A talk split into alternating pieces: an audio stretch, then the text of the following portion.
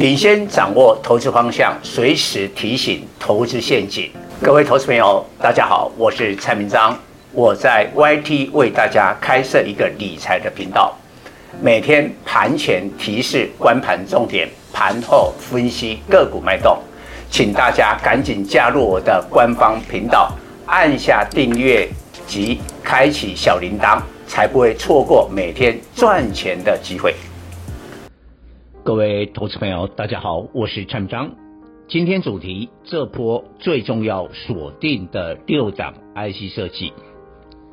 资本市场喜新厌旧，旧主流 AI 链退位，电脑及周边设备成交占比每况愈下，从最高四十一趴降至近期二十趴，连带与 AI 链一起大涨过的光通讯。也会遭排挤，库存回补的记忆体 IC 设计散装轮要居未来第四季新主流，IC 设计身处上游，领先感受补库存。这是有六档六档最重要 IC 设计需要锁定。第一组有矽创八零一六、智新八零八一、联阳三零一四。义隆二四五八等四档，股价领先创今年新高，其中联阳更改写十六年新高。九十趴的 IC 设计受库存调整影响，股价尚未突破疫情期间二零二一至二零二二年高点。上坡有 AI 概念的创意三四四三、四星 KY 三六六一。智源三零三五等三档创疫情来新高，但这次不容易再复制上坡行情，因为大环境背景不同。AI 链旧主流下跌时层层套牢，筹码沉淀需要一段时间，资金为了要追求绩效，必然转进新标的，新旧主流交替。也可从高股息 ETF 绩效看得出来，今年台股投资人源源不断资金投入高股息 ETF，高股息 ETF 银弹充足，成今年最有分量的法人资金。零零五六及零零八七八重压 AI 今年绩效四十趴，但近来爆红是零零九二九，对比九月来。前两档股价都跌，反映广达二三八二、伟创三二三一、英业达二三五六、华硕二三五七、技嘉二三七六、光宝科二三零一等 AI 旧主流修正破底，反之零零九二九上涨六趴，因为零零九二九押宝矽创、智新、联养、联发科。二四五四等 IC 设计，具体说明 IC 设计是新主流。更进一步分析，矽创、智新、联阳、义隆这四档领先创新高的 IC 设计扮演的角色，如同上波 AI 起涨的广达、伟创。为何这四档领先创高？补库存下，今年第二季 EPS 及毛利率。大有进展。联阳主力产品笔电 I/O 控制 IC，明年 PC 换机潮，AI 笔电陆续将推出。联阳 Q2 EPS 二点七二元，创七季来新高。今年 EPS 估十元，较去年七点五六元成长三十二趴，是极少数在整体景气尚未恢复下，今年 EPS 较去年。成长超过三成，西创、智新、翼龙 Q2 EPS 都创下去年 Q 货以来的三季新高。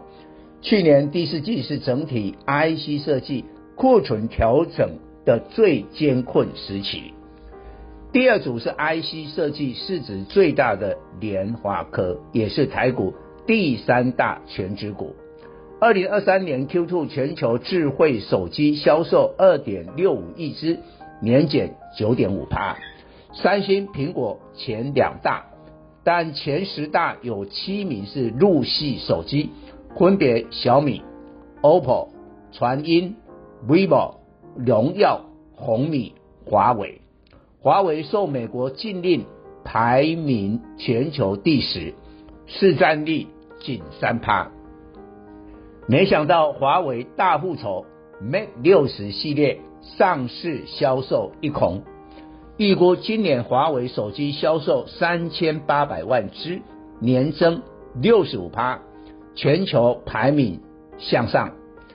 华为鲶鱼效应渴望带动售价较便宜、性价比较高的其他日系手机销售。十一长假及明年二月农历年是两大观察时期。陆续手机销售回软，联发科为最大受惠者，小米、OPPO、vivo、华为都是重要客户。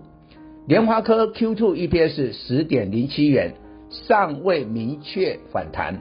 创实际新低，但八月营收四百二十二亿元，创五个月来的高点，月增三十三趴，年减五趴，创近十一个月最小减幅。若陆续手机销售好转，估计联发科九至十月营收将出现久违的双增，这个信号比单季的 EPS 更先行反应。最近联发科已填补六月除息七十六元的缺口，股价开始走强。联发科今年 EPS 估四十三元，较去年七十四点五九元衰退四十二趴，但股价曾在七月跌到了六百五十四元的低点，反映过。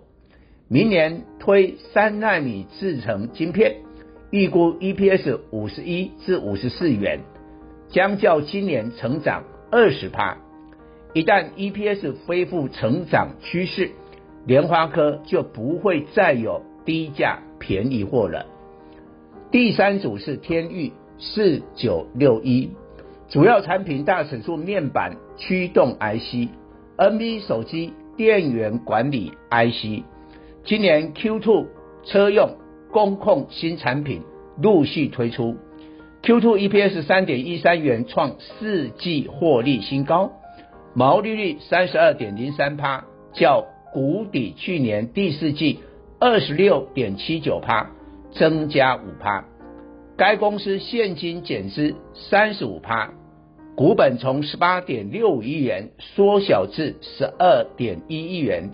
当景气翻身之际，大幅减资。是股价大涨的前奏，最知名的案例是被动元件龙头国巨二三二七，股价十倍数上涨，二零一八年创惊人天价一千三百元，有两个主要因素，除了当时被动元件供不应求，价格大涨外，另外国巨三年之间现金减资四十六趴，使股本少了近一半。但景气好转，盈余增加，EPS 大幅跳升。在减之前，二零一六年 EPS 六点八元，景气好又减之后，二零一八年跳到八十元。减之后，在外流通筹码减少，也有利拉抬股价，并且一般投资人不喜欢现金减资的股票，因为虽退回现金。但持有股数也减少，所以有人不参与现金减资。股市是你丢我捡的游戏，一旦现金减资的股票涨起来，就有人非常后悔，接下来狂热追价。天钰上半年 EPS 五点三九元，依据减资前股本计算，今年 EPS 估十一元，明年减资后股本计算的 EPS。二十元，本益比十二倍，仍处于低估的状态。以上报告。本公司与所推荐分析之个别有价证券无不当之财务利益关系。本节目资料仅供参考，投资人应独立判断、审慎评估并自负投资风险。